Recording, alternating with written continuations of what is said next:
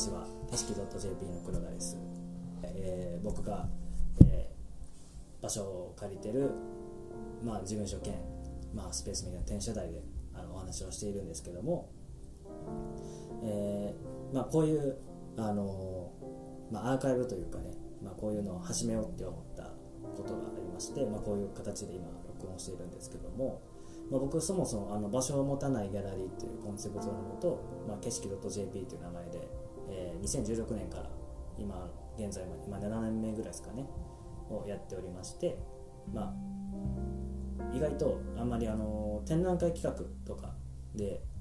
まあ、アーティストの方とのこう対談形式でトークイベントをしたりとか、ま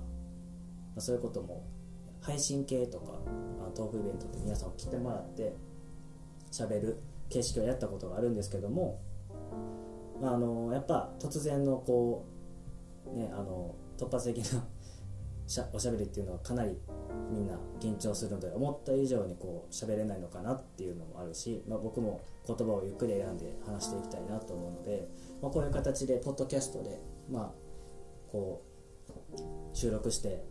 配信できるようにしたいいけたらなと思ってます。でちなみにまあこの配信をできる限り続けていきたいと思っているので、えー、よろしくお願いします。でちょっとあの番組の、えー、概要をお伝えできたらなと思いますのでちょっと説明しますね、え、この番組は「対談」っていう、え、番組名で、まあ、場所を持たないギャラリー景色と JP による企画した展覧会についてやポップアップ等や、まあ、イベントですね。企画したことに関して、まあ、その都度アーティストだったりクリエイターさんと一緒にまあ、企画の内容だったり、まあ、今回の展示のとか内容に関してのもうトーク形式でお話していく、まあ、僕のため僕のためにもあるしあの作家さんのためでもある皆さんのためにあるこの、まあ、アーカイブ形式の番組をやります。で、まあ、景色 .jp の代表の黒田が企画前にゲストをお迎えしていろいろとお話していこうと思ってます。約1時間ぐらいですかね。で、まあ、今回は、まあ、初回っていうこともあって、まあ、今回こういう形でなやろうかなと思った時に、まあ、現在開催している電車台で開催している、まあ、企画展「変身」から長谷川由紀さんと高瀬環奈さんをお迎えして1時間ほど話していきたいと思っております。はい。じゃあそれでは、えっと、早速第1回のゲストの、えー、自己紹介もしてもらいたいと思いますので、えーします。じゃあ長谷川さんから、はい、はい、よろしくお願いします。えっ、ー、とペインターの長谷川由紀です。京都市内の共同スタジオプントというところで主に油彩で絵画を制作しています。はい。じゃあ次ちょっと高瀬さんお願いします、はい、えー、よろしくお願いします、えー、私もペインターで私も同じように、えー、京都市にあるヘアスタジオの配電盤というところで、えー、主に油彩を描いています。はい。ありがとうございます。今回はねあのペンターのお二人、えー、僕の企画に出てもらってるんですけどももともと2人の、まあ、僕とのなんか出会いのきっかけとか関係性的なところを話すとまず長谷川さんは、まあ、僕があの以前まで勤めてたあのお店で長谷川さんがあのもう一個やっているジーンのプロジェクトですかねモデルっていうのがありまして、はい、まあ、そこであの展覧会があって僕もそこで初めて絵を見たのかな絵を見て知って他にもこう絵画ベースでの作品作っているっていうので見て面白いなっていうところでちょうど2年前からですかね、えー、BNA のアルダミュージアムでやってた、えー、スーパーマーケットアルタ市場っていうちょっとあのまあ、簡単なフェア形式のグループ展にあってそれを景色から出していただいて、まあ、そこからいろいろと、まあ、展覧会企画、まあ、グループ展等で何回かお誘いさせてもらっているという形ですね。はいでも高瀬さんは、まあ、同じくあのお会いするのは今年が初めてなんですけど、ね、あの僕がまあ2年前にアーティストフェア京都の、まあ、を見に行った時にまあ、その時のアーティストフェア京都メインビジュアルも飾られてて僕も展示会場見ててそこで多分高瀬さんの作品と存在を知ったのかなっていうところですね。でまああのその後も蔦屋書店の拠点だったりとかで見てあのちょうどこの企画のアイデアを思い浮かんだのでお二人にご連絡をしたっていうのが今回の、まあ、展覧会のきっかけですね、はい、今回ありがとうございます展覧会出ていただいて。なんかまあこういう形式なんでやめられてないと思うんですけどなんかこうちょっとずつこうゆっくりとまあなんかね普段か展覧会やったらトークイベントしなきゃいけないとかなんかその突発的に喋らなきゃいけないとかでなんか思ったことが言えないとかあれああ言えばよかったなみたいなのがあると思うのでこうやって収録形式でねゆっくりと話せて、まあ、アーカイブできてで、まあ、無事こう順調に会期中に配信できたらあの見に来る人もまた見た人も見て聞いてあのから鑑賞してもらえるとより展覧会の内容で作品のことも知れて楽しいんじゃないかなと思います。じゃあここからは、えーとまあ、僕が企画してるんですけど、まあ、今回のお二人が出てもらっている、まあ、2人展の変身企画展があるんですけども、まあ、それの、まあ、ちょっと僕が今回の展示のきっかけをしたきっかけみたいなところに沿って、まあ、ちょっと展覧会の簡単な説明をさせてもらおうかなですけども、まあ、変身っていうのは漢字で変わるとあの心で変身というか、まあ、心が変わっていくっていう意味合いも込めて入れてるんですけどもまずあのお二人の作品を、まあ、見てからあるところでなんかこう2人はあるこう事象を持って何かしらのこう物語性を構築しながら作品を作っているのかなっていう、まあ、初期衝動があって、えー、お二人のお声がけをしてそこから、あのまあ、打ち合わせだったりとか、まあ、ちょっと交換日記形式の、まあ、オンライン上の文通みたいなこともしながらこうその初期衝動とは何だったんだろうかとか、まあ、今考えてるものは何だったんだろうかみたいなことをあのやってきて展覧会あの進んでいるんですけどもまずあの今回の展示の概要で返信は、まああのまあ、あの変容していく心理的なこう自分の状態だったりとか、まあ、コミュニケーション方式っていう2つのテーマを思いに持っていまして、まあ、やっぱりこの現代のあのコミュニケーションツールの発達とかこうあと僕自身も、まあ、今年で29歳なんですけど、まあ、精神的成長も伴って、まあ、人とお話をする時にかなり、まあ、相手の言葉の裏の意味をこう探ってしまうとこれ仕事柄なのかどうかわからないんですけど、まあ、いうことがあったのでなんかそこに関してなんか僕も若干の違和感を覚えてきたっていうところがあってお二人にこれどう思いますかみたいな話をしてそれではこの2つのテーマが浮かんできたところで2人にこういろいろな、まあ、コミュニケーションだったりとかこう言われた時にこういうあの精神上のこう変化があったとかっていうところもこう、まあ、実体験をもとにとかをこうある種の作品制作のこうちょっと、まあ、モチーフとはならないですけどなんかきっかけになって制作をしてもらって2人展という形で、えー、企画させてもらいました。ですね。ちょっとまああの2人にもいろいろちょっと軽く今回の展示についていろいろお伺いしたいと思うんですけどもじゃあまず長谷川さん、はい。まあ、今回のこう展示のお誘いを受けて、はい。まあ、なんか最初こうシンプルどう思ったのかなとか、ちょっとお伺いしたいんですけども。そうですね最初あの高瀬さんと2人の展覧会っていうことでお話を伺った時は私の中では結構意外な組み合わせだなと思っていてあのどういうところが共通項に見えたりここはこういうふうにこうお互いをよく見せ合えるみたいなのがあるのかがあんまり分からなくってうん。であの私出して大丈夫いいのかなと思ったんですよ。なんか邪魔しないかなと思ってでもあの今回の企画の進めていき方、うん、作っていき方としてさっきもおっしゃってましたけど3人のあの交換日記みたいにドキュメントを共有しながらそれぞれ思ったことだったりこういうことに興味がありますっていうのを書いていったりっていう過程を本当にギリギリまでやっていたのでそうするとあの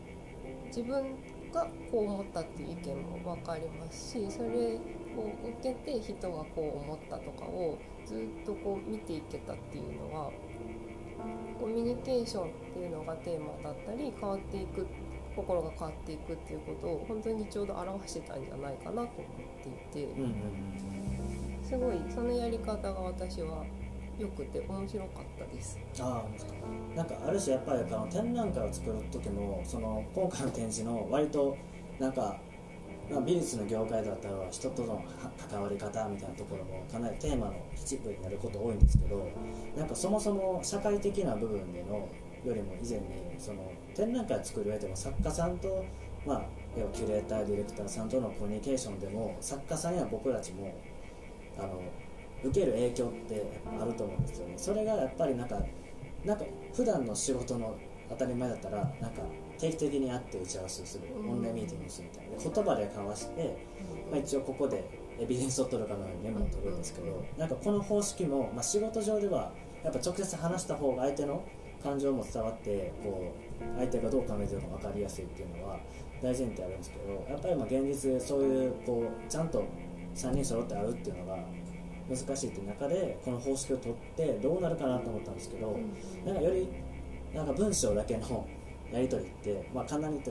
かなり相手の感情の意図を読み取れない部分が多い中ででも割となんか3人ともがすごいフラットなテンションで話していたっていうのが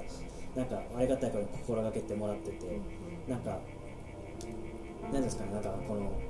相手が言ったことに対して、うん。そんなこと言うなよじゃなくてあそういう見方があるんですねっていうなんかすごいこうなんていうんですかねなんかすごいお互いがこう尊重し合ってそうですね。なんか喋れたっていう部分もなんか今回の企画ではすごいいいなと思ってて。なんかそうですね。企画を誰かにしてもらうとかってなった時に、どうしても企画者と作家の間に何らかのこう上下関係みたいなのが意図せずに生まれてしまったりとかそういうところがあったりすると思うんですけど、うんうんうん。今回多分そういうことを皆さん意識されてたと思うので、うんうん。この辺が起きないように気をつけながら多分話をこうそれぞれが思った部分だったりこういうことを考えてますっていうのを書いていくっていう形式が取れたのであんまりしんどくなくお互いの言ってる言ってるというか書き込んだことをなるほどなみたいな感じでいけたのかなって思ってます。そうですね。やっぱりなんかまあどこの業界あるあるですけどやっぱりあのディレクターやと企画者なぜかパワーバランスが上になっちゃうんですよ。企画者が考えたのはあの人だからっていうそれに従わなきゃいけないみたいな。なんかそもそもまあ別にそのなんか固定的なこうイメージみたい仕方なくついちゃうんですけどなんか僕はなるべく自分の企画ではなんか、まあ、自分のこうとってのなんか経験とか発展へ向けもあるし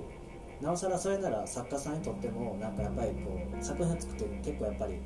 作品を作ることって、まあ、シェアアートであれども結局最終的に孤独じゃないですか。って時になんかそこで自身が得た経験とかなんか実体験をもとにとかで作品書いてるとさらにこう人と関わっていかなきゃとか,、なんか何かしらの外の情報を得ないとこう作品を制作する動機につながらないというかうん。時になんか企画者の立場あの役割ってそういう動機を作ったりとかうん。なんかこう改めて人と議論できるからすごいこう制作するうちこれからのこう制作のなんかパターンもなんか含めていい経験になるんじゃないかという、まあ、ちょっと一つのなんかまあ美大とかやったらなんかそれが定期的にあるんですけど それがもう卒業してないみたいな形でなんか久々になんか僕も今年いろんな作家さんと企画展あのふグループ展ですけどや企画結構してて作家さんにとってもなんか冷静にこれも物事をこう組み立てれる考え方とか、まあ、今一度こう自分の作品ってっていう客自身を客観視できるような機会を設けれるような、まあ、あやいわばちょっと言い方なんかわかんないですけどなんかもう自分たちの成長の機会みたいなところでなんか提供できたらなと思ってて、まあ、今回僕も企画しててかなり外に向けてるっていうよりかははいなんか割と内容としてはなんかこうすごい内々ですごいなんか 進んでた進んでたから内々ですごいなんか分かるみたいなそうですね。共有し合える感じっていうのがそのパッと外の人が一発で分かるかというとそうではない。部分をねお互い共有した感じですね。そうですね。だからまあこういうこともあってやっぱりなんかせっかくならこうアーカイブして聞いてもらった方がいいかなっていうので まあトーク形式になってるんですけどね。はい。でちょっとじゃあ高瀬さんにもいろいろと聞いてみようかなと思うんですけども、まあ、今回ちょっと企画企画展自体とかお誘い自体は初めてですか？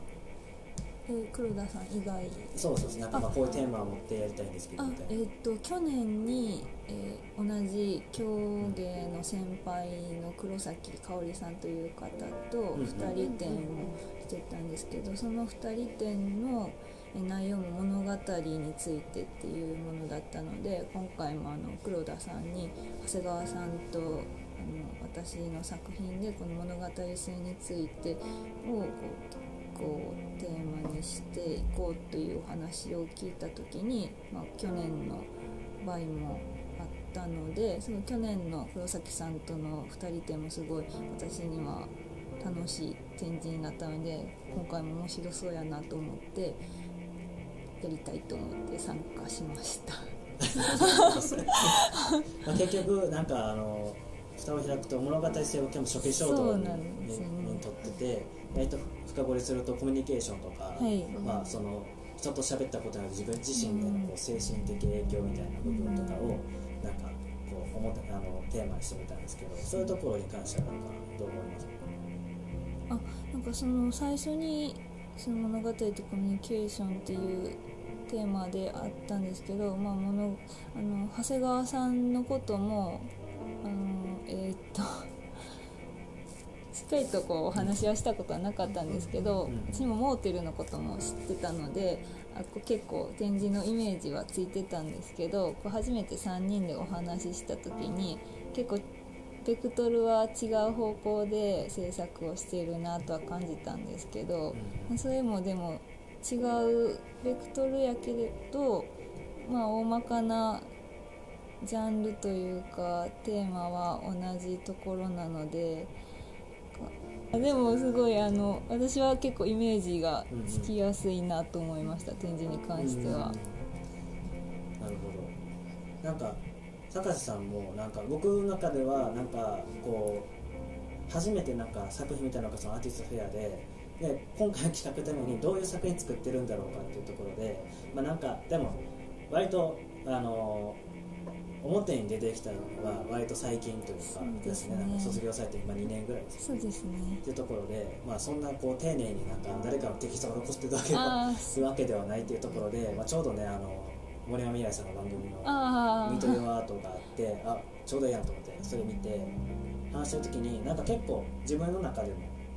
なんか起きたことをこうある事象をもとに自分の中でこう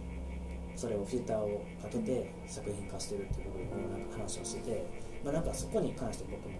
なんかある種自分の中で起きたことを一つのこう物語に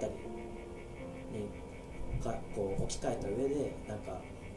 海外に落とし込むことで、まあ、なんか結構二重のフィルターがかかっていることでなんか見たすごいこう絵画としてはユーモラスな内容としてこう親しみやすいなんか絵なんですけど実際話を聞いてみたりとかこそうそれに対して深掘りしていくとなんかたまにちょっとえぐいなっていうところもある。んですよそう なんか割とガチガチにこうテーマをこうコンセプトを決めて書いてるわけではなかったんですけどえっとそのこと言葉で説明することに結構逃げがちだったんですけど制作に関してでも今回そのドキュメントであの言葉のやり取りをして、まあ、私もちょっと参加できないところもあったんですけど か私もその言葉のやり取りで結構制作がこうパッとこう自分の中で展開できたところがあってあの陰性の時もゼミでエッセイを書かないといけないっていうので週1でエッセイを提出しないといけないゼミに入っててそこも私文章を書くのがすごい苦手だったんですけどあ無理やりそういう機会をもらってそしたらこう言葉で説明する人にこう発表して自分の考えてることとかを説明するってなった時にすごい自分が今何を興味を持って絵を描いてるんやっていうことが結構明らかになってそこで一旦院2ぐらいでちょっと絵が描きやすくなったんですけど、うん。それ今回もこう無理やりこう言葉であのやり取りをする機会を いただいてそれはすごいあり自分ではやっぱりあんまりできないのですごいありがたい機会やなと思ってたんですけどそこで割とこう今回もすごい自分のこととかが自分の中で整理することができたのでそれがすごい良かったなと思います。ありがとうございます。なんかやっぱそうですよね。なんか僕もあお二人とは大学違うんですけど京都精華大学ってところで、まあ、同じく絵画ペンターをしていたんですけどもう今やってないんですけどね、まあ、そこでなんかこう大学のこう授業あるあるというかなんか先生のこう言われた指摘の内容がうまく汲み取れないというか例えばこの絵を描く上でなんでこのサイズのサイズでこのキャンバスである必要があるのかっていう。時にあのえ？ってなって。どうしたらなんか丸くしたらいいんかとかなんかサイズ変えたらいいんかとかそういうことしか考えれないけどでもなんかそのためになんかあの美美術大学って仲間がいてで先生もオープンに話せる環境があるみたいな。なんか僕もこれ卒業してなんか気づいたんですけどやっぱりなんか制作してる時に絵がもう全てを物語るっていう言い方もあるんですけどでもそういう人たちも結局はあの最終的になんか自分を客観視しなきゃいけないっていう方法の時にじゃあどうやって客観視するのかっていうとやっぱまあ言葉をアウトプットするっていうのがなんかすごいやりやすいのかなと思って、まあ、別にそれが文法がどうなってるとかじゃなくて自分の中で読めたらそれで余裕ところ言うと今自分はこういうことに興味を持っててとかなんか、まあ、こういう自分は状況を変えてとかでこうもしかしたらこことここつながってるかもしれないみたいな時に自分のなんか作品の方向性というか自分がどういう形で制作しているのかっていうのをなんか見て取れるっていうのはなんか割と気づいたの卒業してからですねやっぱり僕も、僕もなんか卒業してから作品を作らなくてあの展覧会企画をまあなんかそういう、まあ、キュレーションの勉強をしたわけでもないんですけどなんかあれですねあのまあ言葉を使う機会がすごい大学生よりも増えたっていうのがやっぱあって、まあ、やっぱそれは展覧会企画する上でこの作家さんはどういう作家でとかなんかこういう形こういう形で作品作ってますとかっていうのをお客さんに分かりやすく伝えるみたいな。とか、まあ、作品を見る上でとか展覧会を体験する鑑鑑賞体験する上でもいろんな楽しみ方がある中で一つの視座みたいなのを出したりとか、まあ、あとは別のお仕事でなんかあの商品について説明しなきゃいけないとかなんかある週ではなんかちょっと、まあ、ライティングのこういう塾みたいなの通ったりして自分の起きたことを全部記事化して書いたりとかする期間すごい文章に集中する期間だったんですよね。その時にすごい自分の中でなんかその時の自分の時は主観なんですけど文字に起こしてその時思い出すとすごい客観視できるというかなんか自分がすごいあの時はああだったんだなとかなんかそういうことを踏まえてでももともとそんなにじゃあ小説とか文章を読んでいるかと言われたら僕あんま活字読むの苦手なんですけどあの読まざるを得ない状況を追いつ作った時とか触れなきゃ状況を作った時になんか苦しいとかそういうのじゃなくてその先にあるなんかあ俺当時あんなことを考えてたんだとなんかそういうことがこうなんか文章を書いてたりとか文章にこう触れ合ってこう最初に思ったことなんかすごい自分自身を客観視することができてみたいなでそこで一つ気づいたのが今回の展示の一つのテーマでもあるなんか変容する心理状態みたいなところなんかやっぱりなんかあの時は多かああ言ったけどみたいなとかあの人はこう言ったけどみたいな。本当はこう思ってんじゃないかとか僕はあの時ああ言ったかとか。で後悔の念とかなんかすごいあの自分の中で傷ついてしまったりとか。でもそれがたまにこう自分にとってはポジティブな言葉にあの埋められてあの自分自分の中でのこうなんか心の強度みたいなところがこうどんどん金継ぎみたいに補強されていったりとかしてなんかそこでなんか自分自身のなんか個性みたいなのがなんか生まれてきてでより徐々に徐々に徐々になんかこう過去にあった同じような言葉が投げられても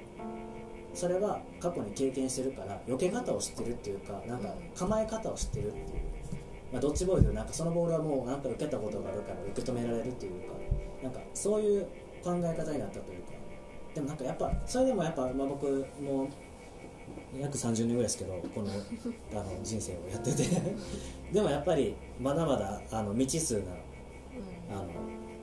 のものって投げかけられるのででなおさら美術の業界っていうところがあって日々なんかショックもあれば あのなんかすごい喜ぶこともあれば踊ることもあるしみたいな。それだかなんかそういう上でも踏まえてなんか美術ってあの絵以外絵絵もそうですけど言葉も一緒に密接してつながっていくんだな。っていうのがなんか僕がここ最近自分の企画してきた中でのなんか改めて考えたみたいなところですねはいまあなんかそういうことも含めてなんか何かありますかなんか僕今ざっと喋りましたけどなんか結構大学とかではなんかそのエッセイを書くとか言葉をなんかこうちょっと触れ合える機会を提供してもらえるところもあればでも僕はぶっちゃけそこまで言葉を使いなさいっていう教育の場ではなかったんですよね大学では。とりあえず書くしかねえって言われたんで、なんか書くだけじゃないくないみたいな。っていうのでじゃあそれが何なのかっていう時に外に大学の外で、まあ、当時バイトしてた、まあ、カフェとギャラリーが併するところで当時の店長さんとかと話してたりとかまあその時に作家さんに話してるとよりみんながなんか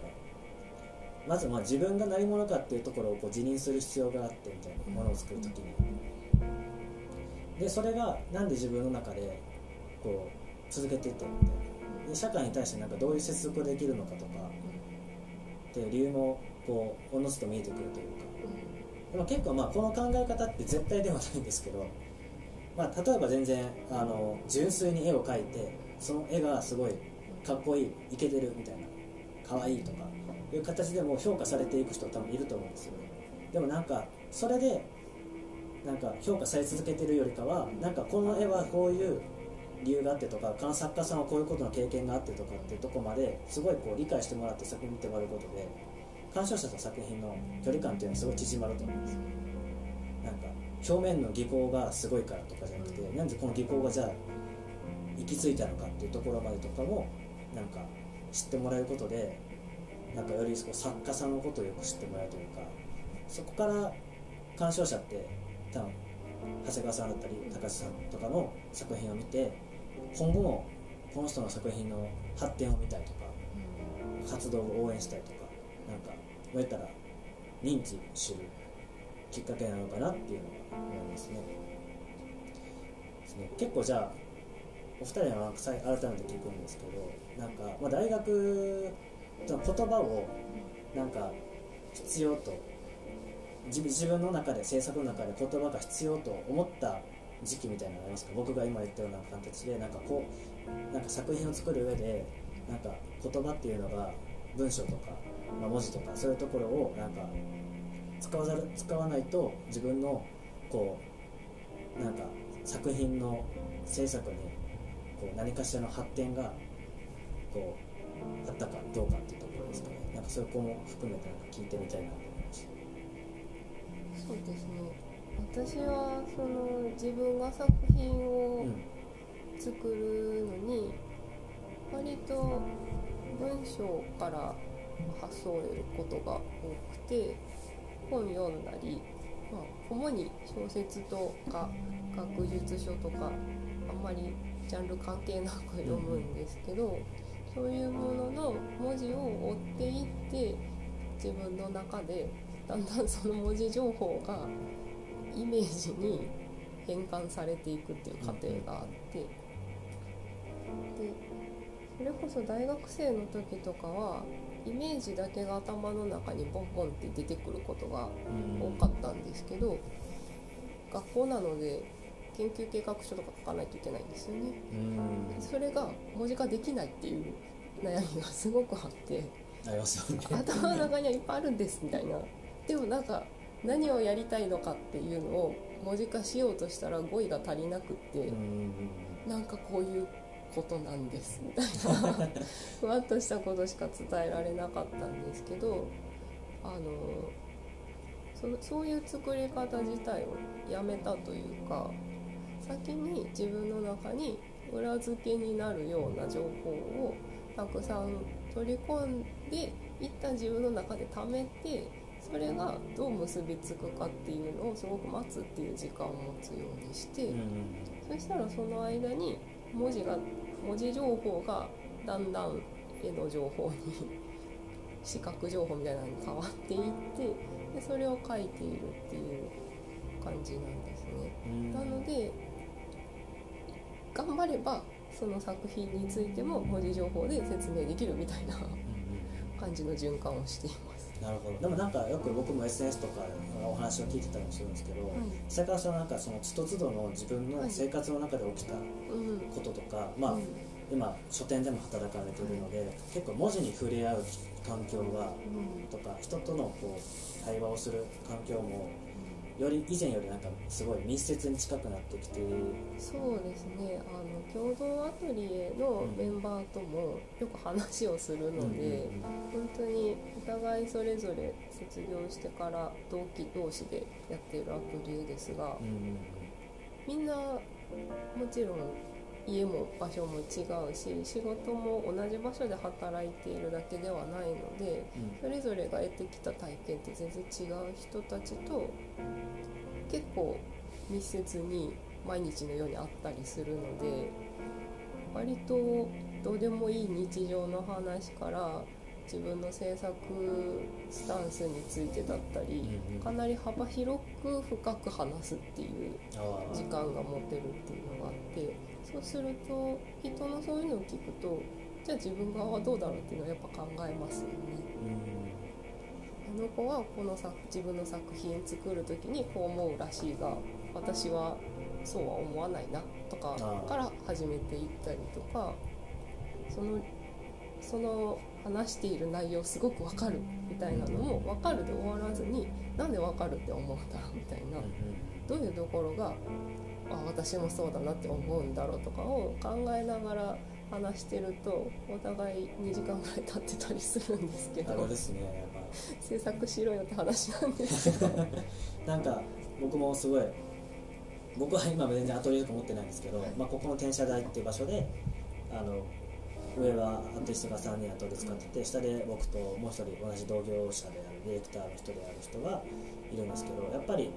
なんか人と話すきっかけで相手の考え方と自分の考え方があ違うっていうかなんかそこにこう若干の違和感を覚えた時になんかそこが多分議論のきっかけなんですよ、うん。なんか僕はこう思うんだけどあなたはどう思いますかみたいなうん。とか。なんかそういう環境下があるのってやっぱりすごいありがたい話ですよね、そうですうん。ねでやっぱり同じアトリエのメンバーなのでそこが違った時にもそもそもベースにお互いを尊重する気持ちうんっていうのがあるので成り立ってるんだと思うんですよね。その攻撃の意図とかそういう裏を読まなくていいっていう、うんなんか心理的安全性みたいなのがちゃんとある相手と思ったことを自由に話せるっていうのはすごいありがたいことだなと思ってます。じゃあ同じくあのシアトルに入っている高橋さんもそうですけど、シアトルにちょっとよく喋るんですかシェア私のシェアスタジオは割とその、長谷川さんみたいにこう同期でみんなで作ったっていう感じではなく、私あでも作られたのはまあその仲間内で作られたんですけど、ほとんどもう出ていかれてこうああじゃあいろいろこう続いていってる続いていってる感じで私もそこに一人ポンと入ったっていう感じなのでもともとの知り合いのスタジオではないんですけどそれゆえにこう世代とかも結構バラバラでやっぱその私より先輩の方も多いのでその制作についてを話し合うということはそんなにないかもしれないんですけど、うんうんまあこうずっと美術を続けている方なのでそのどうやってこう継続して美術を続けていけるかっていう話は結構よくしますね。そうですね、結構それは大学卒業してからの永遠のテーマですよね。なんかいや大学当時ってみんなこうとがなんかすごい謎の尖りを持ってなんかどう 何も美術を続けないといけないっていう謎謎の使命感をと思ってあの卒業する人もいれば大学中にあ私は美術多分こういう関わり方でいいんだって気づくかやらなくていいんだって気づいて違う道を走られる方もいるんですけど僕もどっちか前者でその何が何でも美術の何かしらに関わりたいみたいな美大まで行きたいみたいな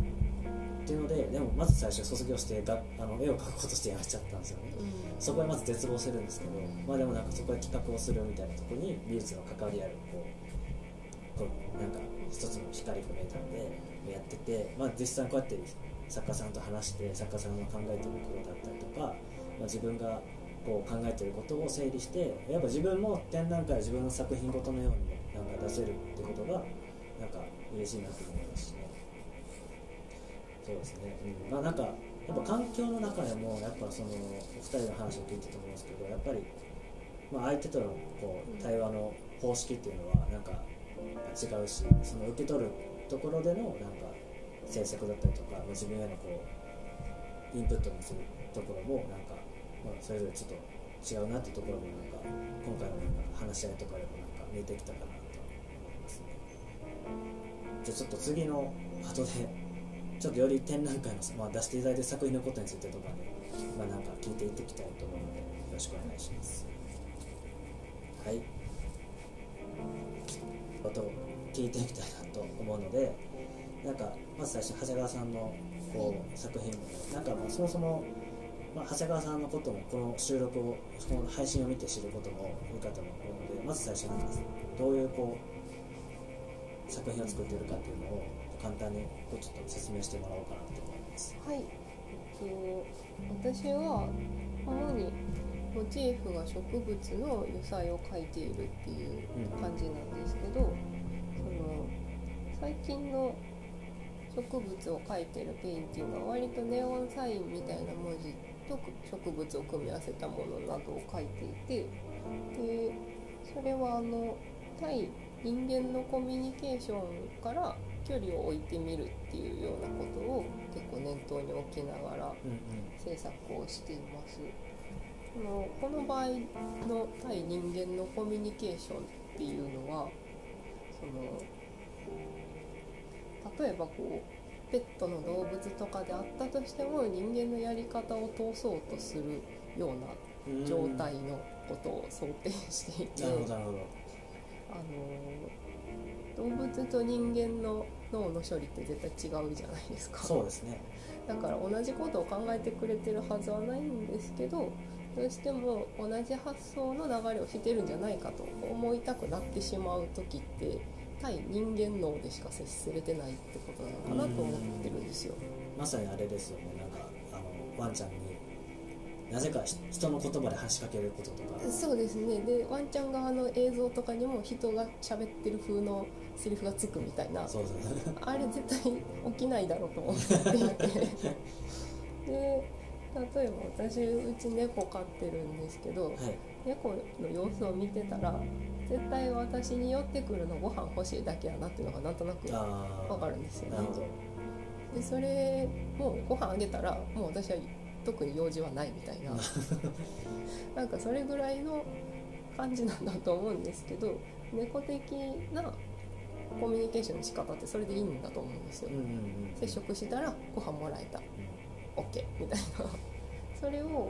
あの良しとするというか人間側のコミュニケーションが優れていてそれ以下の動物みたいな扱いとか人間に達していないみたいな発想するのではなくってそれぞれの動物や生き物にやり方があるっていうことを認めるみたいなことをよく考えていてでその上で植物ってもっと動物よりわからないんですよね。そうですね、そういう脳みそがあって音声を発するとかではないのでも動物よりもはるかに距離が遠い生き物というかうんうんうん細胞の仕組みも全然違いますよね。だから私は植物が気になるっていうのがうんあってこんなに違う生物なのにものすごく身近にいっぱいあって服も服の素材もそうだし家の素材とかも全部そうだし食べ物もそうだしほとんど植物性のものに囲まれているにもかかわらずなんか道具っぽいというかうん。でも生物ではあるっていうすごい理解理解っていうのがしづらい存在だと思っていて。うんそれをこうたくさん観察したいっていうような気持ちだったりその植物とじゃあ何らか疎通することはできるのかっていうことをうんよく考えたりしていてうんこの場合さっき言ってたみたいなそれぞれの生物のシステム側を使うっていうことで考えると言葉とかそういう人間が思いつく限りのコミュニケーション方法は全て使えないぐらいのつもりで見てたらいいんだろうなとうん思っていてそれを想像するっていうのはすごく面白いというかなので枯れてきている弱ってきているよっていうのを人間が気づいてあやばっと思って水をやるだけでもしかしたらコミュニケーションとしては成立してるのかもしれないんですよね。まあそうですよねなんかよくこ植物にもなんか話しかけて水やりする人もいればなんか音楽聞かすとは花もありますよねなんかクラシック聴かすみたいな。それをなんか長谷川さんの考え方にのっとるとなんかすごい人間のそうですね。なんかこう都合を押し付けられてるというか、うん。あってなんか僕人間にとっての良いことをやってみているみたいな。ななんかこれも僕企画の時にドキュメントで書いたんですけど僕も結構犬大好きで犬よく触れ合って向こうは人の言葉は喋らないけど、うん何かしら行動で示すっていうかちょっと猫よりかはなんかもうちょっとなんかわかりやすいですよね。感情的というか ではあるんですけどでもどの道でもどうにしてもなんかその相手が人間の言葉を喋らないのにこっちは人間の言葉を話しかけてうん。いる行為っていうのがうんなんかある心理学者によると擬人感っていうのがあって、うんまあ、自分が相手がそう言っていってほしいっていう願いがあってうん。言っている説もあるみたいな。なんともすごくし知りたくない現実だなとは 思ったんですけどなんかそれは逆にこう面白かったなと思って。てなんか結構逆に人間が植物だったり人間あの動物だったりにこう変身したくなるというかなんかそういうあの話もなんか昔の小説だったりとかなんかそれでもなんか長谷川さんの作品は僕初めて見た時からその、まあ、よくお話を聞いてるんですけど僕の中で結構なんか人間が主体的に何でもこうやるあるじゃないですか。なんか、まあ、結局はこう作品を作ったりとか、はい物事を作るのを人間が主体的にやるんですけどでもなぜかこう補助的になってしまっているなんか植物だとか服をなんか植物で作ったりとか、うん。食材も自分の生命活動をするためのこう補助的なものみたいなあるけどもなんか長谷川さんは今一度なんか植物側の主体性っていうのをなんか書き出せないかなっていう例えば植物の絵を描くっていう人も多分いると思うんですけどどうしても目自分の目の視点じゃないですか。うんうんなんか、まあ、植物を描きました。写真で撮るのと変わらない構図みたいなのもあるけどそれ以上でもないみたいな。でもなんか長谷川さんその先をこ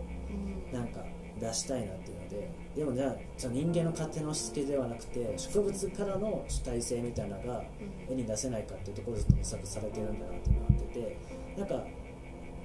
まあ、過去の作品だとネオンサインとか入ってないんですけどネオンサインも2年前ぐらいから取り入れてるんですよ。そうですね。はい。その辺はあの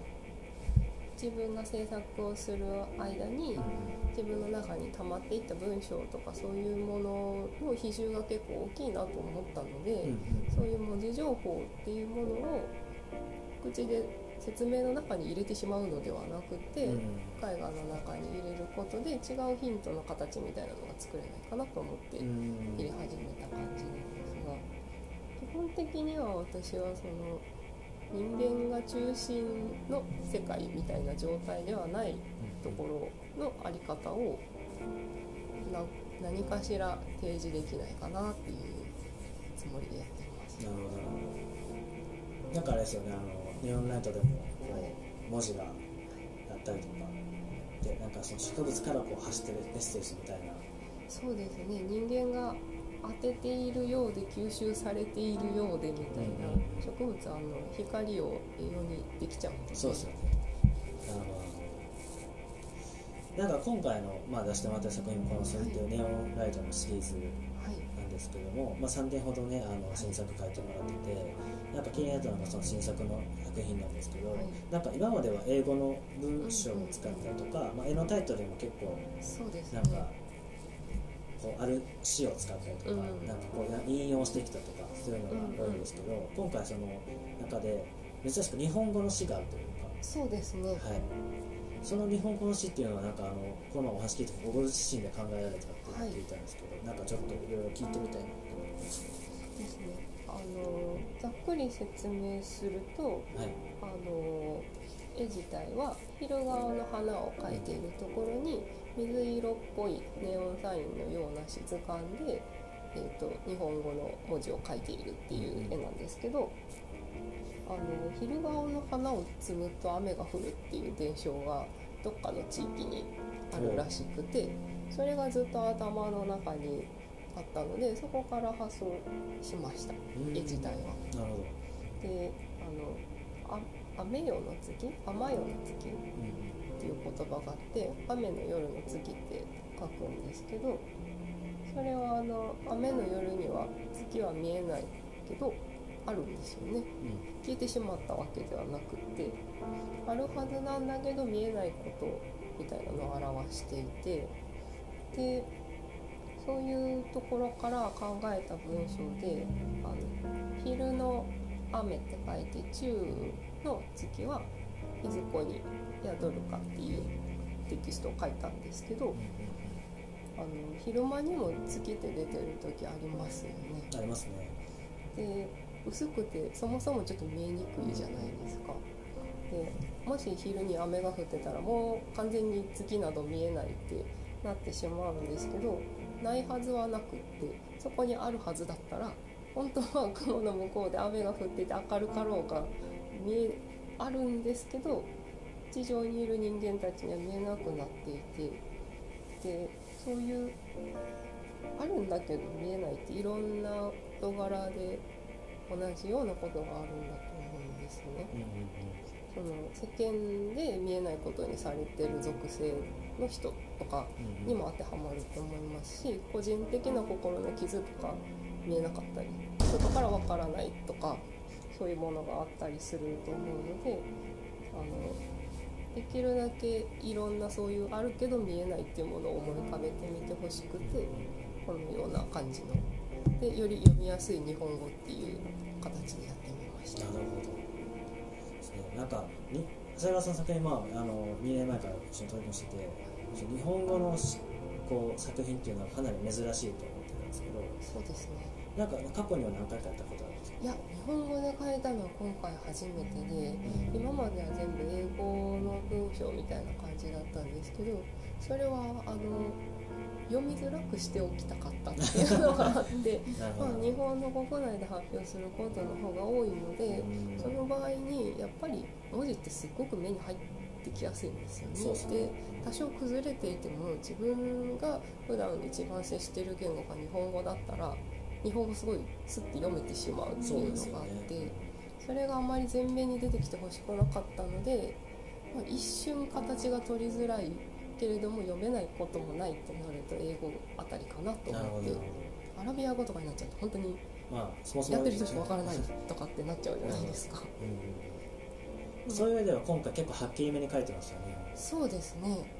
それはどちらかというと意味を考えてほしかったっていうのが強くて、まあ、読めてもこの言葉の意味というのは、あの探らないとわからないし。そうですね。それがもしすごいストレートな文章にするんだったらもうちょっとごまかしたかもしれないですね。なるほど。ですねあとまあ2点あの新作もあるんですけど、い。なんかあの白い花にこう、はい。ネオナイトの一つの一線が引かれているというか、その作品2点があって今までのなんかパターンではかなりこう珍しい文字ではなくてあのう記号というか線を引いているだけのこうシンプルな図がはい。あるんですけどこちらはあのずっと前からこうなんか考えられてたそうですね。あの今から56年前ぐらいに、はい。あの見たドキュメンタリーがあってはい。あのアントニオ・ロペスというペインターの制作風景を撮った「マルメロの陽光」というドキュメンタリーがあってでロペスがあの庭のマルメロの木を描いていく様子を撮ってるやつなんですけどそれの中で、えー、と絵の具で直接マルメロの実にあの筆でべちゃって横線を当たりを取っていくっていうシーンがあって、うんあね。でそれを見た時になんかすごいショックを受けたんですよ。うんうんうんでもそのショックを受けた理由があんまり自分でも分からなくって。で引っかかってはいるもののずっとあれ何だったんだろうなこの驚きみたいなのはと思って ずっと過ごしてたんですけどしばらくしてからなんとなく分かるようになってきてあのなんか果物に印をつけちゃうっていうこと自体が人間がその自然に対して結構支配的な力を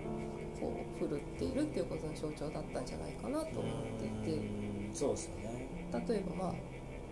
牛の焼き印とかもちょっとあーって思っちゃうじゃないですか。ね。あの時のなんかこう人間がこう文明っていうパワーを得てしまったことによりその場では抵抗できない自然っていう対象をある程度支配して利用して管理してでそれができるって思って生きてきてしまってるっていう面があってで、まあ、もちろんそれで人間はすごい発達繁栄してきたし科学の恩恵とかもあったりするんですけどやっぱりそこで同時にこう強いものが弱いものを搾取したり支配したりっていう構造が生まれてしまっててそういう構造って結構いろんな場面で見ることになりますよね。その歴史をたどっていったとしても西洋文明と非西洋文明とかああいう植民地だったりとかそれらがこう現代でずっとその人種差別につながっていくとかいろんな面がありますしそういうなんか線をあのロペスがべちゃって引いてしまったあのシーンがすごくその文明と野蛮の間にこう線を引いてこちら側と向こう側っていうのをすごいはっきり分けてしまって。でどちらが強いどちらが弱いみたいなのとかいろんなものがこう分断される線みたいなものをトータルで表してた一瞬みたいな風にきっと感じてたんだろうなっていうのを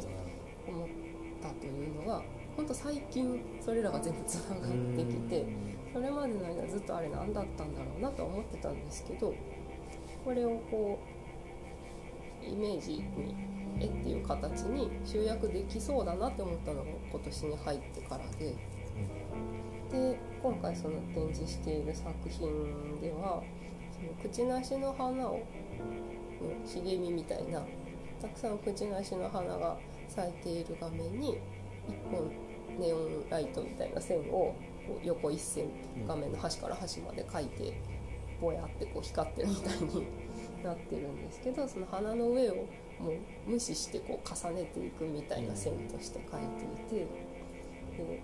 やっぱり絵を描くっていう行為自体も実は線を引くっていうことから始まっちゃうので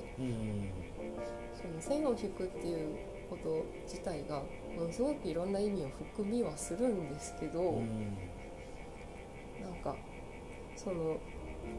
シンプルない一個線を引くっていうだけで言えることってたくさんあるのかなと思っていてで今回その新作のタイトルは「人間は線を引く」っていうタイトルにしてあるんですね。人間は線を引くっていうのは先ほど話したみたいなそうやってこう地図上で領土を割っていくために線を引いてこっからここはうちの国がもらうみたいな大きな話でもありながら例えば人間関係とかで私とあなたを切り分けちゃう時にちょっと一線を引くとか言うじゃないですか、うん。距離取る時とかに。ああいう風にも使ってたり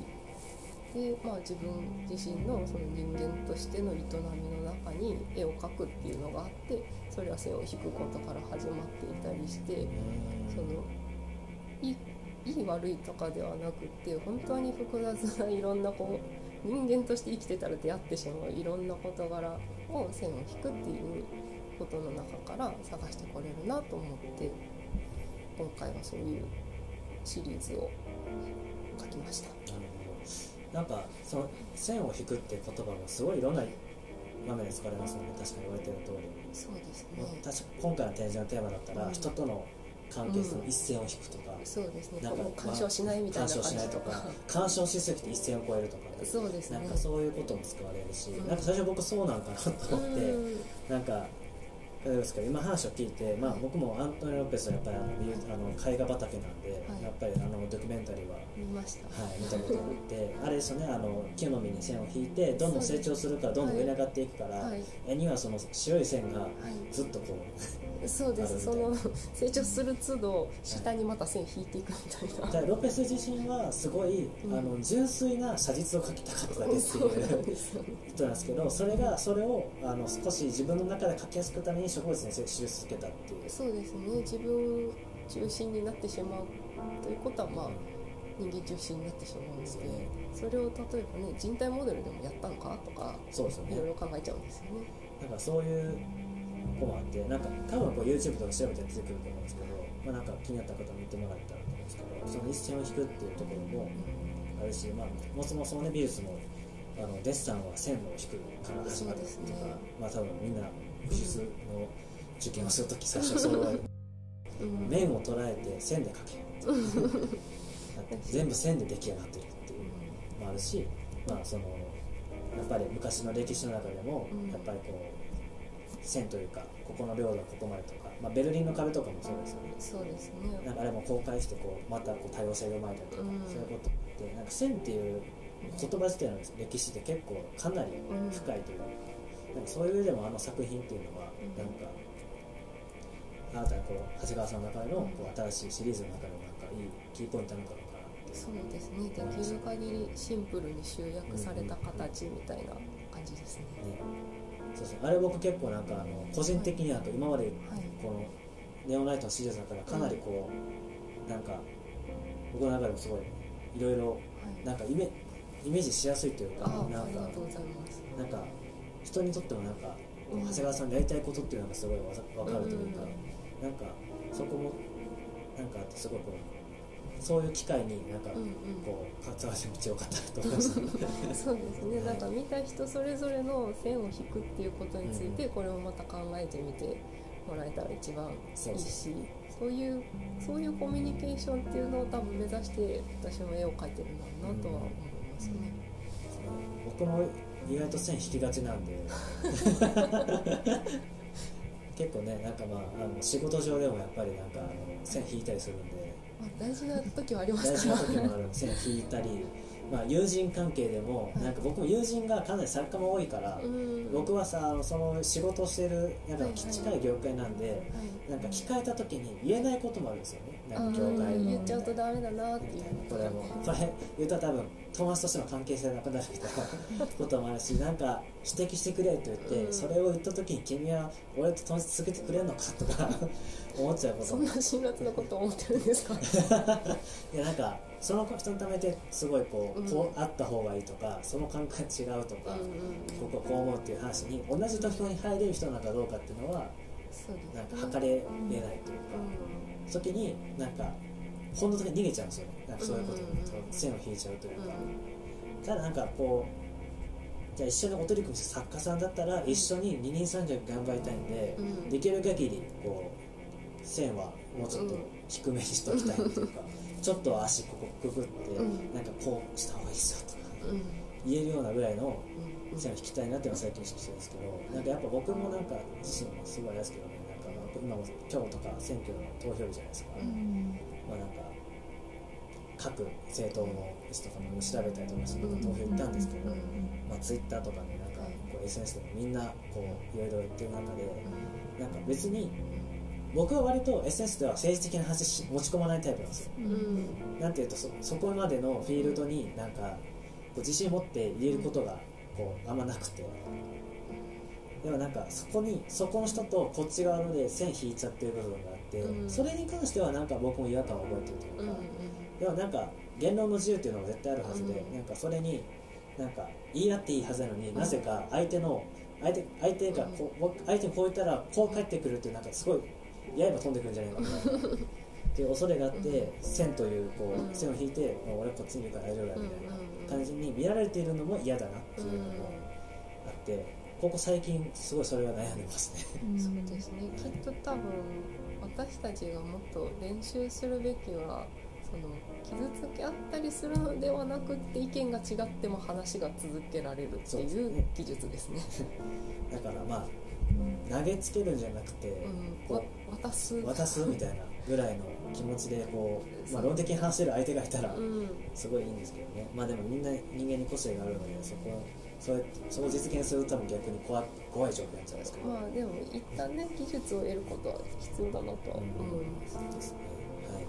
じゃあちょっと長谷川さんの話も聞けたんですけど高橋さんの話も聞けたらと思うんですけどまあ高橋さんはもともと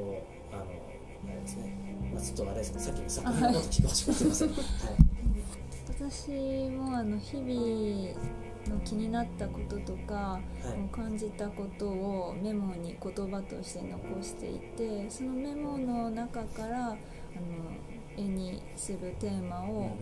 こう一つずつ取り上げていくっていうやり方で絵を描いてるんですけどそのメモが結構日々のありきたりなすごいやるせなさとか悲しみとかすごいこう本当は捨てたいけど受け入れなきゃいけない感情とかそちょっとネガティブでダークなものをテーマにしてることが多いんですけどそこにこう絵にする時は愛嬌のある動物を描いたり色彩もちょっと明るめでこう全体的なポップ全体的にポップな雰囲気にすることで元にしたテーマとはちょっとギャップのある新しい物語を書こうと思って、えー、書いてます。はい、ございます。そうですね。なんか。タカさんの作品そのおっしゃっていただいたようにすごいこう動物ある事象を動物に置き換えてこうユーモラスな世界観というか、そうとは思えないようなポストちょっと楽しげなみたいな,、なんか初めて高橋さんの作品見てその高橋さんの説明を聞かな聞かずに初見で見るとみんな楽しそうな絵ですって。ね、言われることが多いんですけど実際話を聞くとそうですね。って なっちゃうんですけどなんか僕はそこになんか面白みを感じててなんかまあ高橋さんの作品って、まあ、なんか過去のその美術史とかでも言うとなんかあの若干シュレンのこう文脈も入ってているつつなんか完璧なデッサンではなくてなんかちょっと若干のこう空間の違和感も入れつつただユーモラスなこう世界観がそこであの動物とその相性がある中で画面が成立するみたいなところと僕はある種なんか作品の高さんの作品ほどなんか作品のメッセージ性みたいなこれどういう絵なんだろうっていうのをなんかイメージしやすい作品って結構ないなと思っててなんかを拝見してなんかまあ犬とかウサギとかも多いんですけどその虎も使うこともですそうですね、うん、結構あの鋭い爪とか、うん、こう毛とかがある動物を使うことが多いですね、うん、で今回のこういうテーマを得て4点の作品をも新作出してくださったんですけどなんかここにこうやっぱ最近起きたこう事象を全部元にされてるんですかね？最近その今年から、はい、あの大学で働くことになっあの卒業してすぐは就職して大阪でデザイナーをしてたんですけど、うん、辞めて去年1年間はずっともうバイトもせず絵だけを描く生活をしててもうそれはもう結構一人で完結する生き方をしてたんですけど今年からまたこう働くことになって人と関わることも多くなりそのこう言葉とのコミュニケーションで問題も起こることもあってこう寝る時とかに意図せずこう反省をしてあの時なんで あんなこととかああいう言わんかったらよかったなとかこう落ち込みながらこう夜を過ごしてたんですけど、まあ、でもそれもねこうマイナスというわけではないんですけどすごいなんかそう考えてる時もすごいあ今自分すごい人と関わりながら生活してるなってすごいその人と関わって出るこう煩わしさみたいなものがすごいしみじみと感じてて結構その今回の作品もそうその近日中に起こった人との関わりの中の出来事をテーマにして書いてますね。ね、なんか結構お仕事が大変そうで今なんか何回かのあの話した時にそう聞いてたので。で僕もねあの大学卒業して実はあの半1学期間だけ中学校で非常勤講師やってたんですけどやっぱ教育の場ってすごいこうコミュニケーションすごい難しくてなぜあのすごい、まあ、まだ大学生とあれども多感な時期じゃないですか何か起きるかわからないし考え方もすごい変わるし。っていう人だと喋りつつ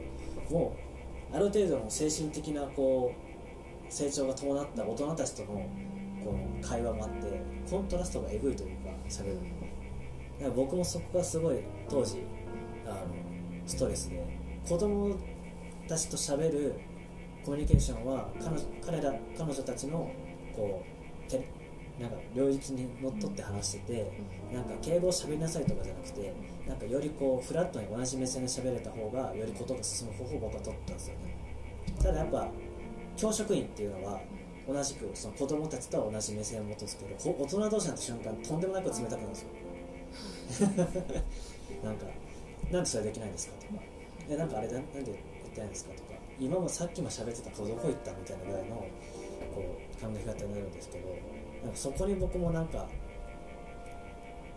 いうんですかねなんかもうやめやめちゃったんですけどちょっとその体壊しちゃって。そこのいなんか方法の理由が別に教育の場っていうよりかはそのなんか自分も大学卒業してしたてで学生気分が抜けてないって言い方はちょっとあの悪い言い方ですけどやっぱまだあの仕上がってないというか中でもういろんな小学部に向けてきた教師たち。でそして学校のっていうこう世界観で生きてきた教師たちとの話ってかなり難しいっていうのがこう当時僕の中であってなんかタカさんは今大学ではその先生というかはその助手さん的な立ち位置うーん。なんか今日課題、えー、と1回生担当なんですけど、まあ、課題を、まあ、教授が、まあ、大まかなものを作ってそれを、まあ、サポートというかひ非常勤4人で一緒に作り上げていくっていうポジションですなるほど。まあでもかなりやっぱ生徒との密接な関係性はありますよね。ど担任の先生みたいな感じではありますだからそういう上でもなんかやっぱ大学1回生だったら、まあ、高校から上がってきたりとか、まあ、いつも治療してもらうんですけど、まあ、かなりこうまだ気持ちが整理つきれてない学生が多くてで美大生って入ってきてまず最初にびっくりすることって美大に入ってて目的達成されて次にやりたいことを見つけるまでさらに時間かかるっていう本当にそう。本当にそうです なんかこれはもう美大生あるあるなんですよ。僕もあの美大に入るために大高校3年間もう必死にデッサンして、あの入っ入ったのはいいけどあ何するとこっけここみたいな。あ自分の作品作るのかみたいな。うん。自分の作品何やっけっていうのでいっぱい模索してこう4年間気づいたら終わるみたいな。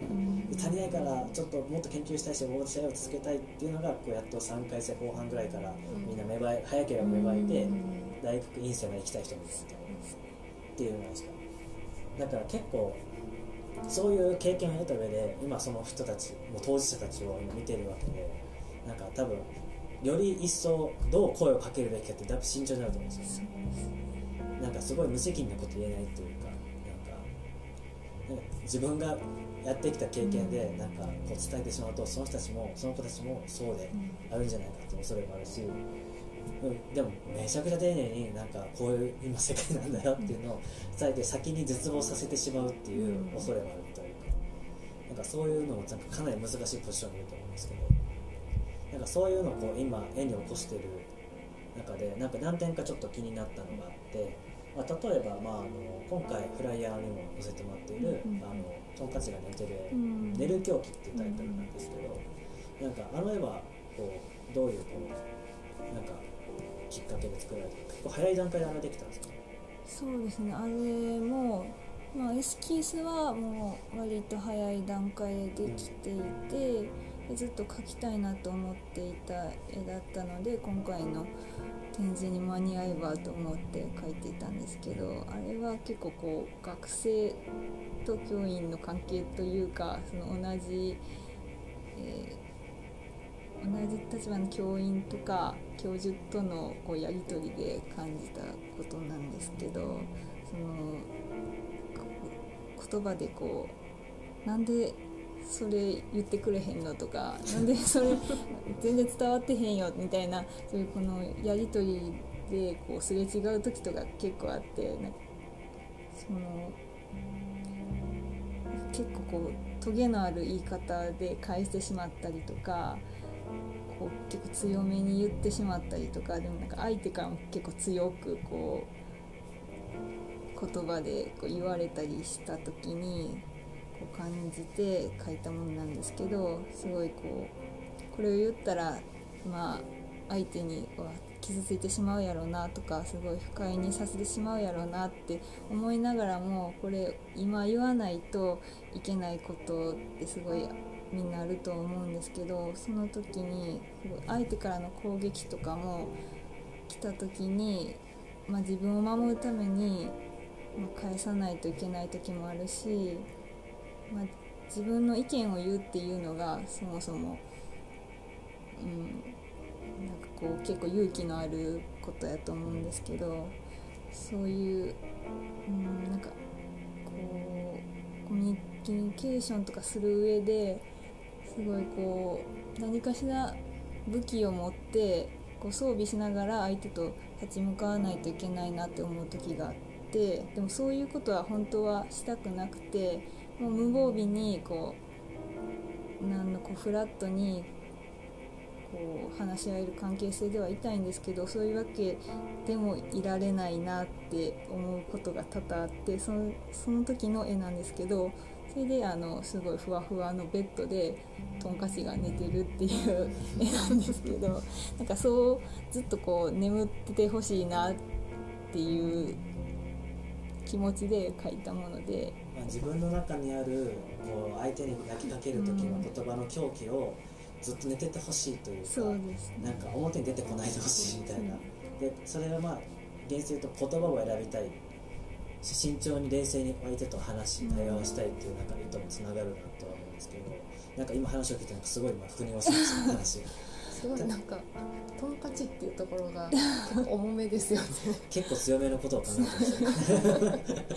たねまあ確かになんかま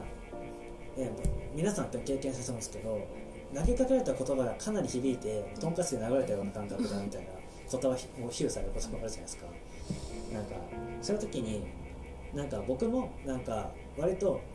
昔はトンカチ投げまくってたんですよね。なんかパカってた時代って。今はなるべく背中流してあげるぐらいの気持ちで語りかけたいようにしたくて。なんかそれか汗拭きないのぐらいそれぐらいのこう柔らかい形で声をかけれないかなっていうあの心がけはやっぱ必要で。でもやっぱ僕らは人間なんで。感情もコントロールするししきれない部分もあってそこに急にもうトンカチを超えてもうなんか包丁シュッて投げることもあるかもしれないんですけどなんかそれは高さの中でのなんかコミュニケーションの難解さというかなんかこう対話するだけでもだいぶ言葉選んで私はいるみたいなっていうなんかそこのこう表し方がすごい顕著に出てるなと思いますねこれ大学の人が聞いたらなんかすごい聞いてますねでも同僚に同僚にごめんねって言われていやもう多分みんなみんなも寝る前に落ち込んでるとみんな落ち込みながらなんか別に私はこうなんかそうしてほしいじゃなくてそうそうそう私はこう考えてて、うんでももしかしたら眠らせているトンカチが起き上がることもあるかもしれませんっていうそういう牽制みたいな。いやでもまあなるべく寝かしとけですよね、寝かしたいんやけどなーっていう。今日は持ってるでみたいなでもまあ人間なんでねあの常にそのフラットな状態を保てるわけではないんで完璧な人間はいないんで。それはもう大前提で聞いてもらいましょう。公開しないでくださいというので、はい、じゃああと1点ぐらいちょっと聞いてみたいんですけどそうですね。なんかこの中では結構珍しくあのなんか先ほど使ってた動物の中ではあんま使われてないサメの絵があるじゃないですか。ああの耐える船っていうあタイトルで。これはこうなんか高橋さんなんか水の 水回りに生きている動物かななんかそ僕初めて見たんですけど。あワニがおるかねあそうです。ワニはよく描きますね。サメは初めて見たな。そうですね。サメは初めてですさ魚の尾ぐらいしか描いたことはないかもしれないですね。船の絵は結構よく学生の頃からちょいちょい描いてて、なんか先週先週？先週っていう。先週にすごい興味があっていろんなこう女神像とか虎とかが多分その意味もあると思うんですけど私はな私なりにこうその代わりにこう波を受けてくれる存在というかなんかこう犠牲になってくれててっぺんについて犠牲になってくれるなんかちちょっとでもかわいそうではないんですけどななんだろう。犠牲になってくれる存在やなと思ってちょっと興味を持って選手を書くことがあってで今回もそれをメインに書こうと思ったんですけどこう沈みかけてる船っていうのをメインのモチーフに描いたんですけどそれも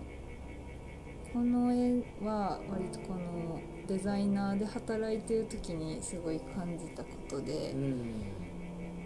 こう卒業してから社会人になって学生の頃は本当にこう結構温室で育ってたんやろなってすごい自分で感じることがあっても自信。自信を。と珍しいパターンですね。そうなんでなんかもう周りいい人ばっかでっていう感じになったんですけどもう社会人になってポッとこう働く場に出たらすごいもうなんだろう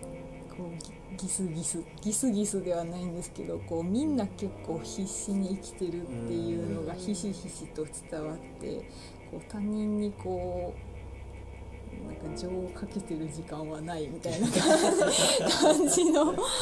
感じの感じをすごいか持ってなんかみんなギリギリやなと生きることに必死やなというのがすごい思ってたのでそれをちょっと取り上げようと思って船の絵を描いたんですけど。でもこうギリギリ生きてる中でも何かしらこうみんな希望を持ってなんかまあみんな好きなこともあるし、まあ、休日やりたいこととかもあってそれで今を乗り越えてるっていうのを感じてて船の上らへんにはちょっと虹がかかってそれをこう選手が浴びてるみたいな感じの絵なんですけど。先週のあのライオンですかはい、ライオンですね。の下の方に足があるじゃないですか、はい。すごい全体にこうそう描いてるじゃないですか。しがみつきながら、なんかこれはすごいなんかあの船自体がしなんか沈んでいく様をこうなんとしても沈まなくてもなんか沈ませないような必死さが伝わるというか。なんかなるほどね。なんかそういうのを感じててこれはまあじゃああのいわばその働いてたね。あのはえっと何ですか最初に初めて。社会に出た時のそう。まあ今もまあそうなんですけど、みんなにいいやなと思うことはいっぱいあるんですけど。まあでも大学というとやっぱそそみんな思いますよやっぱなんかうんあれ？割とみんな冷たいなほんまにそう思います。でもまあそれが別に悪いことではないと思うんですけど。なんかあれも結局日本の社会のなんか結果で昔はもう今は禁止してるんですけどもうなんかアポなしのこう飛び入り営業みたいなうん。飛び込み営業か飛び込み営業とかも当たり前の時代とかは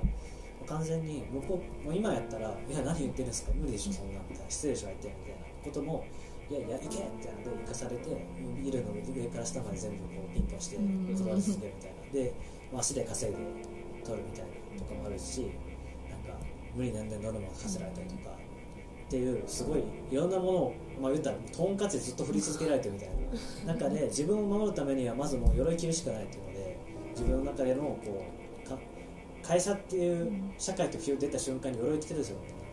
でプライベートっていう領域入った瞬間みんな脱いでバーベキュー行ったりとか、うん。まあ、好きな人と遊びに行ったりとか友達とこう飲みに行ったりとかっていうのがあるのかなって思っててなんかそういう上でもなんか社会のこうむずなんか大変さっていうのが伝わるんですけどまあでもなんかそれだけじゃなく希望はどっかしらにはあるしなんかただその鎧を着る以外のなんかこう選択肢もあるし、まあ、それはやばい簡単に言うとその就職をして向いてなければ辞めればいいっていう考え方も全然普通だと思うんですよ。まず3年とかそういう考えはなくてみたいななんか僕も僕はどっちかというと就職一回もしたことない人なんであのずっと大学卒業してこの景色を見ながら兼業でアルバイトで働いたんですけどやっぱりどっかしらでもこう社会人としてはみたいなところもあったしでもそれはそのフィールドで合わせて話しか最初は僕も鎧着てましたなんかもう正直。なんかもう分から分からないですとかそれ僕に関係ないですよねとか話をしてて。でもゆくゆく考えたりするとなんかよくよく相手を見ると向こうももしかして対話するの鎧の兜を取ってるんじゃないかなとか、なんかちゃんと対等に話そうとしてる人も少しいるっていうのがあってそれに対して僕なんかこう見えなくてなんか僕も脱がずに一切守りに入ったりとかっていうこともなんか、まあ、社会人出たての時も経験しましたね。ですね。なんかそういう形でもなんか高さんの作品はなんかここ最近の なんかすごいなんか高さんの顕著ないろんな経験がすごい現れてる絵なんで、なんかそれでも残り2点もねあるんですけどちょっと今後全部紹介したら時間なくなんでまたこうちょっとそういうベースをもとになんか鑑賞さんにもいろいろなんか見てもらえたら嬉しいですよね。はい、な結構長くなって、まああのまあ、お二人の作品の話もいろいろ聞けてかなり僕もやっぱあのそうだったんだっていうところもあってなんか面白いやっぱこの仕事をやっててよかったなっていう部分もなんか今、まあ、特権を得たというかなんか楽し楽しんで皆さんにもこういう形でねなんか作家さんが在庫してなくても不在でもなんかこういうアーカイブがあって聞いてあの作品を対面することでよりこう作家さんのことについても知れるんでなんかこういう配信アーカイブは続けていきたいなと思いました。でまあ最後になったんですけど、まあ、僕からちょっと展覧会のこともまとめてこう思ったことも喋ろうかなと思うんですけどもともと僕のこの展覧会って、まあ、僕今年結構作家さんとのコミュニケーションを密に取りながらグループ展が企画するっていう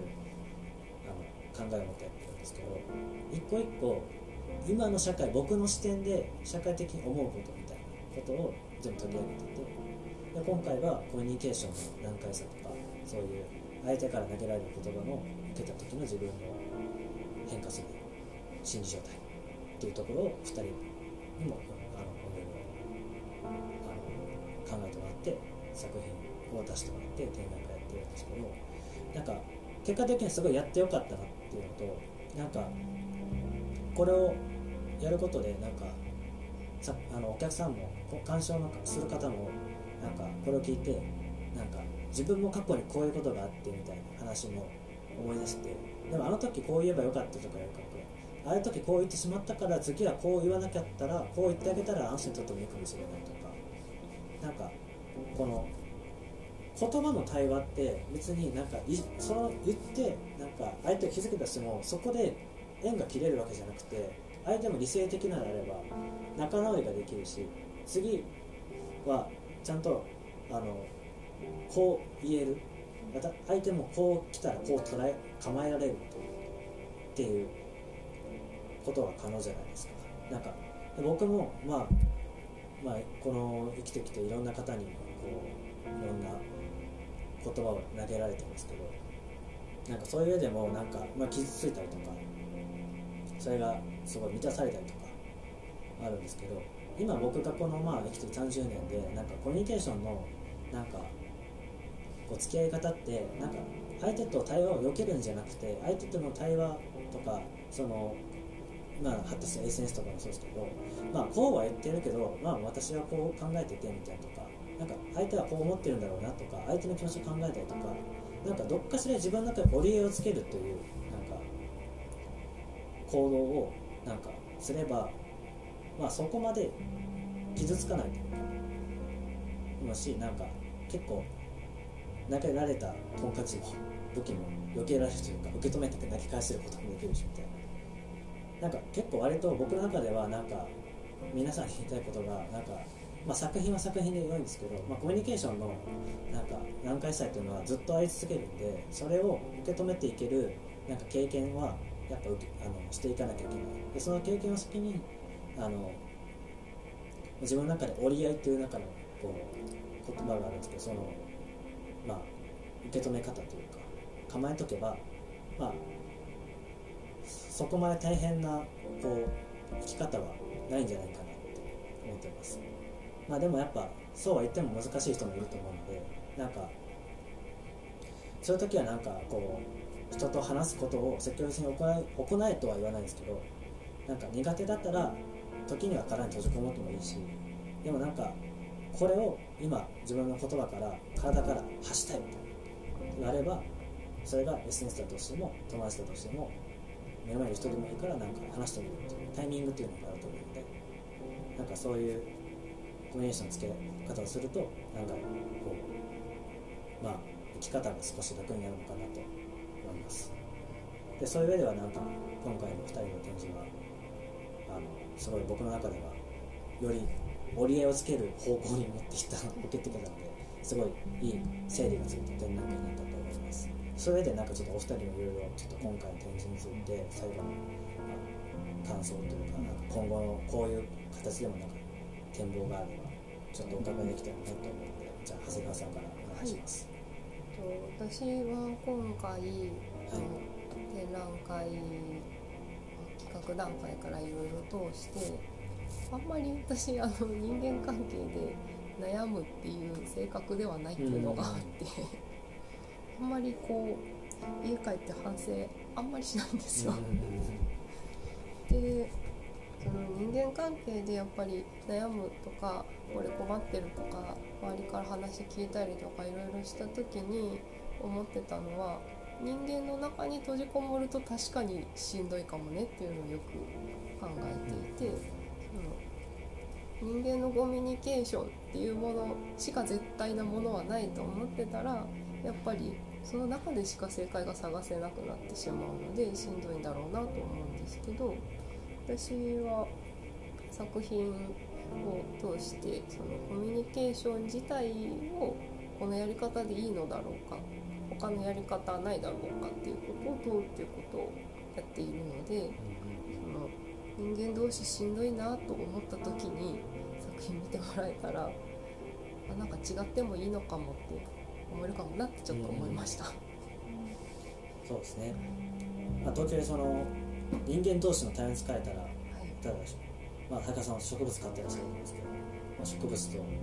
こう育てるとかね。まあさっきの話のと擬人化になるというか なんか別にそれが悪いことではないとは思うので、なんかまあこうあい。言葉人間の言葉を発さない相手と触れ合うこともうんうん自分の精神衛生を守る一つかもしれない。し、うんそれをあ相手にとっても、うん。あのフェアでやりたい気持ちがあるならやっぱ愛情を持ってみたいな気持ちが多分大前提だと思うんですけど、ね、疲れたらどっか自然の中行きなよとかありますけど、あれは多分人間の言葉を一回忘れる時間を持ったらみたいなことなんだと思うんですよ。なんか考えるのをこう一回遠ざけて、うんとりあえず目の前の広大な自然を見て圧倒された方がいいみたいなそうですねそちら側になんか自分の感覚みたいなやつを一旦合わせてみるみたいなことを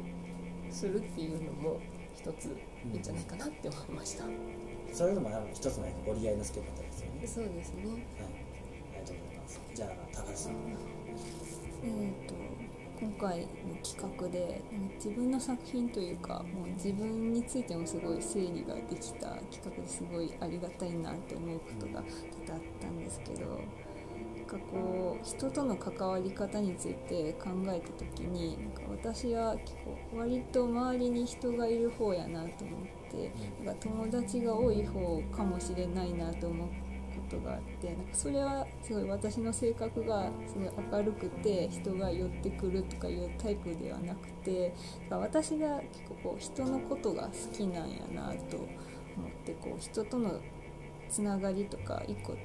できたらそれを割と話さないように付き合ってるかもしれへんと思うことがあってそう私も自分のこと話すよりそういう他人の話を聞く方が好きやったり他人に興味があることが分かってこうだから人についての絵を描いてるんやなって思って結構こう人との関わりの中の煩わしさとか嫌なこととかをテーマにしてるようであるんですけどそれもこう人が好きで人とのその関わりの中でできたことをこう愛しさを込めて書いてるなとこう企画を通じて整理できました。そうですね。なんか別にコミュニケーションで起きた失敗がなんか全て悪いわけじゃなくてその失敗もまあ成功を持つってことがあるじゃないですか、なんかその次に向けてなんかその相手との関係性を良好するとか私自身の相手から捉える捉えるイメージとかっていうのを形成するにしてもなんかやっぱ全てが完璧じゃないのでなんか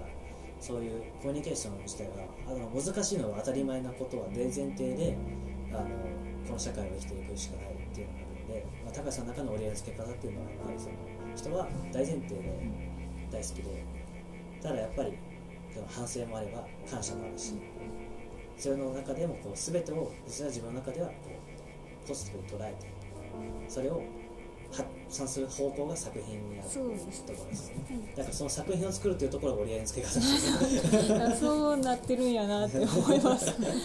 でもなんかそれは自分の好きなあの絵を描くことと多分社会をこう生きていく上でのなんか自分の中での折り合いのつけ方が多分コミュニケーションの起きたところそこの折り合いのつけ方が作品に向けてるのは多分すごいだし今のそのマッチはしてると思うんですね現在だからどんどん続けていってもらいたいなと思います、ありがとうございます、はい、はい、ありがとうございます。じゃあ、えっと、お二人の話も聞けましたのでまあ今回の収録はあの会期中に頑張って僕が編集してあの配信するんですけど、まあ、今一度作品展覧会の情報これずっと残残していこうと思っているので展覧会の情報も最後にご案内します、えーまあ、景色 .jp の企画展返信、えー、長谷川由紀さんと高瀬環奈さんの、えー、2人展です。で会期は、まあ、現在7月の、えー、10日ですけど4月の頭からやっておりまして、えー、場所は京都の天社台ですね、えー、西陣織会館の裏にある、えー、テナント1階にあってちょっと場所分かりにくいんですけどあの天社台とあのインスタグラム等で調べていただけたらあの行き方が書いてあるのでそちらをご参照ください。時間は、えー、週末、えー、土日月は、えー、1時から7時であのアポイントなしで入っていただけます。それ以外の、えー、火、水、木、金は、えー、要アポイントが必要ですので、また事前に転車台の DM または景色 .jp へのご連絡をお願いいたします。えー、以上ですね。じゃ今回は2人の話ありがとうございました。ありがとうございました。ではまた。